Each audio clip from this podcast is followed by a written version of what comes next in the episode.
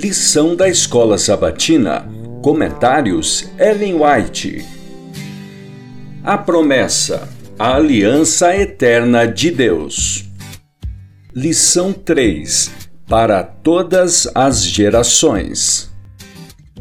Quinta, 15 de abril. Ficou somente Noé os habitantes do mundo dos dias de Noé foram destruídos porque, após a concessão de um período de 120 anos para decidirem entre o mal e o bem, deliberadamente preferiram seguir seus ímpios caminhos. Por não se terem valido da oportunidade que Deus lhes deu para se arrependerem e se volverem para Ele, foram destruídos pelo dilúvio. Uma vez mais, diante da grande destruição do mundo pelo fogo, há concessão de um período de prova e teste. Os homens têm oportunidade de revelar se serão ou não leais a Deus. Satanás está buscando levar homens em posições de confiança a buscar a regeneração do mundo mediante planos de sua própria imaginação. Tais homens desejam ser reformadores, mas falham porque não operam nas linhas de Cristo. Poderão reformar a outros quando não podem reformar-se a si próprios? Como testemunhas de Deus, temos uma mensagem para levar a todo mundo. O Senhor tem muitos filhos que nunca ouviram a verdade para esse tempo. Os servos de Deus devem dar-lhes a oportunidade final. Olhando para o alto, página 82. As mensagens de consolo e admoestação dadas por intermédio dos profetas, que tornaram claro o eterno propósito divino em favor da humanidade, são de valor especial para a Igreja de Deus hoje, os guardas de sua vinha na terra. Nos ensinos dos profetas, seu amor pela raça decaída e seu plano para a salvação são claramente revelados. A história do chamado de Israel, de seus sucessos e fracassos, de sua restauração ao favor divino, da rejeição do Senhor da vinha e da realização do plano dos séculos por meio de um justo remanescente a quem seriam cumpridas todas as promessas do concerto, tem sido o tema dos mensageiros de Deus para a sua igreja ao longo dos séculos até aqui.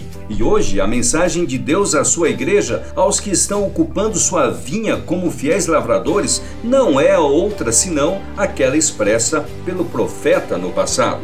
Espere Israel em Deus. O Senhor da vinha está agora mesmo reunindo dentre todas as nações e povos os preciosos frutos pelos quais tem há tanto tempo esperado. Logo ele virá para que o que é seu e nesse alegre dia seu eterno propósito para a casa de Israel será finalmente cumprido. Profetas e Reis, página 24. Olhem para a cruz do Calvário. É um permanente penhor do amor ilimitado, da imensurável misericórdia do Pai Celestial. Ó, oh, que todos se arrependessem e fizessem as primeiras obras. Quando as igrejas fizerem isso, amarão a Deus supremamente e ao próximo como a si mesmas. O povo permanecerá em Cristo, será revelado o amor de Jesus e um só Espírito animará todos os corações, regenerando e renovando a todos na imagem de Cristo, moldando uniformemente todos os corações. Como ramos vivos da videira verdadeira,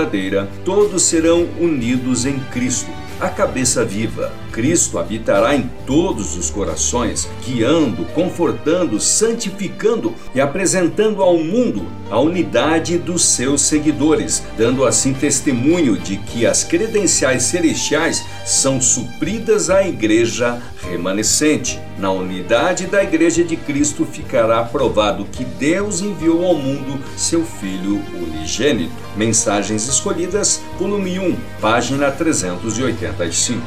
Estudo adicional para sexta-feira, 16 de abril. Leia o livro História da Redenção, o capítulo O Dilúvio, páginas 63 e 64. Leia também Patriarcas e Profetas, o capítulo O Mundo Pós-Diluviano, páginas de 105 a 110.